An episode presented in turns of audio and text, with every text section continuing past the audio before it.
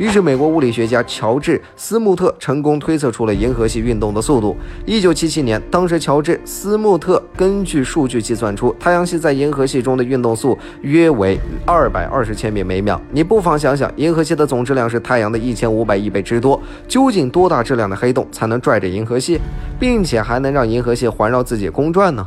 在一九八八年，人们找到了答案。他们注意到银河系和附近的数百万个星系，它们都在以每秒六百到一千千米的速度向半人马座方向一个未知的引力源方向运动。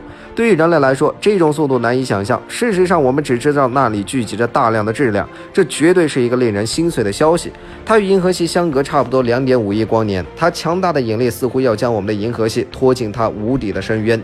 天文学家将这头看不见的巨兽称之为巨引源。巨引源有可可能摧毁整个银河系吗？其实巨引源并不可怕。和三十七亿年后银河系和仙女座星系的相撞不同，未来银河系不会撞上巨引源，而巨引源本身也不会长期存在。这要从巨引源是什么说起。巨引源并非是某个天体，它是引力聚合体，而宇宙现阶段仍处于加速膨胀阶段，这意味着巨引源内部的天体密度只会越来越小。